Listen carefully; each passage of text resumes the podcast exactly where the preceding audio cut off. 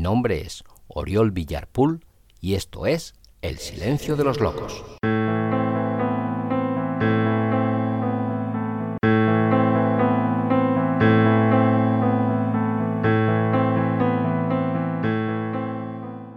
Hola, hola, hola. Sé bienvenida, sé bienvenido a un nuevo episodio de este tu podcast llamado El Silencio de los Locos. Hoy me gustaría leer un relato de Julio Cortázar llamado Las buenas inversiones. En palabras del propio Cortázar, las buenas inversiones muestra cómo el azar puede provocar consecuencias inesperadas y al mismo tiempo cómo el humor puede iluminar y darle acaso una proyección un poco mayor. Así que ya sin más, paso a la lectura del relato de Julio Cortázar llamado Las buenas inversiones. Gómez es un hombre modesto y borroso que solo le pide a la vida un pedacito bajo el sol, el diario con noticias exaltantes y un choclo hervido con poca sal, pero eso sí, con mucha manteca. A nadie le puede extrañar entonces que apenas haya reunido la edad y el dinero suficientes, este sujeto se traslade al campo, busque una región de colinas agradables y pueblecitos inocentes y se compre un metro cuadrado de tierra para estar, lo que se dice, en su casa. Esto del metro cuadrado puede parecer raro, y lo sería en circunstancias ordinarias, es decir, sin Gómez y sin Literio. Como a Gómez no le interesa nada más que un pedacito de tierra donde instalar su reposera verde y sentarse a leer el diario y hervir su choclo con agua de un calentador primus, sería difícil que alguien le vendiera un metro cuadrado. Pero en realidad nadie tiene un metro cuadrado, sino muchísimos metros cuadrados, y vender un metro cuadrado en mitad o al extremo de los otros metros cuadrados plantea problemas de catastro, de convivencia, de impuestos y además es ridículo y no se hace. ¿Qué tanto? Y cuando Gómez, llevando la reposera con el primus y los choclos, empieza a desanimarse después de haber recorrido gran parte de los valles y las colinas, se descubre que Literio tiene entre dos terrenos un rincón que mide exactamente un metro cuadrado, y que por hallarse entre dos solares comprados en épocas diferentes, posee una especie de personalidad propia, aunque en apariencia no sea más que un montón de pastos con un cardo apuntando hacia el norte. El notario y Literio se mueren de risa durante la firma de la escritura, pero dos días después, Gómez ya está instalado en su terreno, en el que pasa todo el día leyendo y comiendo, hasta que al atardecer regresa al hotel donde tiene alquilada una buena habitación.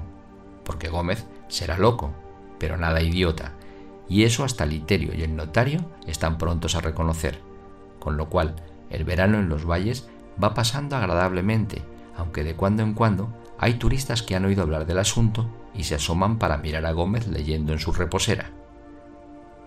Una noche, un turista venezolano se anima a preguntarle a Gómez por qué ha comprado solamente un metro cuadrado de tierra y para qué puede servir esa tierra, aparte de colocar la reposera. Y tanto el turista venezolano como los otros estupefactos con tertulios del hotel escuchan esta respuesta. Usted parece ignorar que la propiedad de un terreno se extiende desde la superficie hasta el centro de la Tierra. Calcula entonces.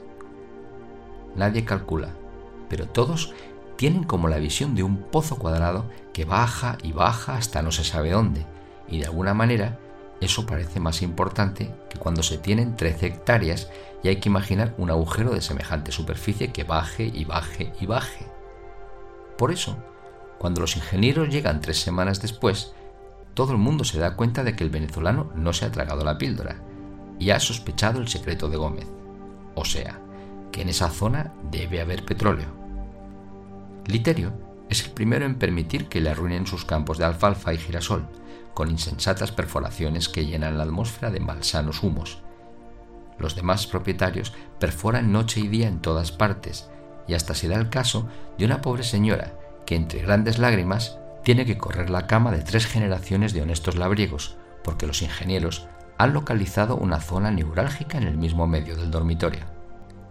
Gómez observa de lejos las operaciones sin preocuparse gran cosa, aunque el ruido de las máquinas lo distrae de las noticias del diario. Por supuesto, nadie le ha dicho nada sobre su terreno, y él no es hombre curioso, y solo contesta cuando le hablan. Por eso contesta que no cuando el emisario del consorcio petrolero venezolano se confiesa vencido y va a verlo para que le venda el metro cuadrado. El emisario tiene órdenes de comprar a cualquier precio y empieza a mencionar cifras que suben a razón de 5.000 dólares por minuto, con lo cual, al cabo de tres horas, Gómez pliega la reposera, guarda el primus y el choclo en la valijita y firma un papel que lo convierte en el hombre más rico del país siempre y cuando se encuentre petróleo en su terreno, cosa que ocurre exactamente una semana más tarde, en forma de un chorro que deja empapada a la familia de Literio y a todas las gallinas de la zona. Gómez, que está muy sorprendido, se vuelve a la ciudad donde comenzó su existencia y compra un departamento en el piso más alto de un rascacielos. Pues ahí hay una terraza a pleno sol para leer el diario y hervir el choclo sin que vengan a distraerlo venezolanos aviesos y gallinas teñidas de negro que corren de un lado a otro con la indignación que siempre manifiestan estos animales cuando se los rocía con petróleo bruto. Queridas, queridos, aquí termina la lectura del relato de Julio Cortázar titulado Las buenas inversiones. Espero que te haya gustado y nos vemos muy pronto.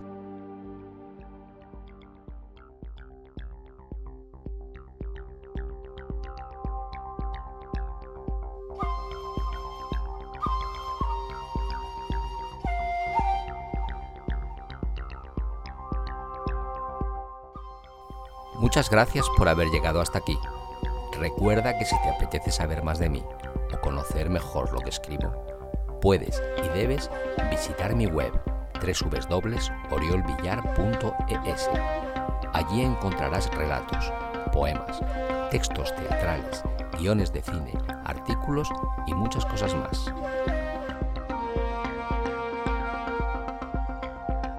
Si quieres contactar conmigo, Puedes hacerlo en Facebook y en Instagram. Escribe Oriol Villar Escritor y allí te estaré esperando.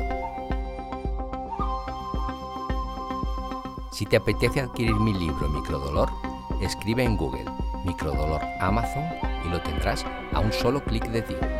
Si prefieres el correo electrónico, contacto arroba oriolvillar.es es tu opción.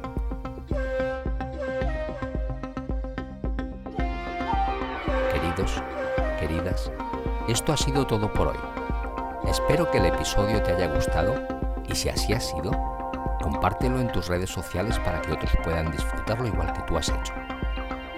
Y nunca olvides que la belleza es la otra forma de la verdad.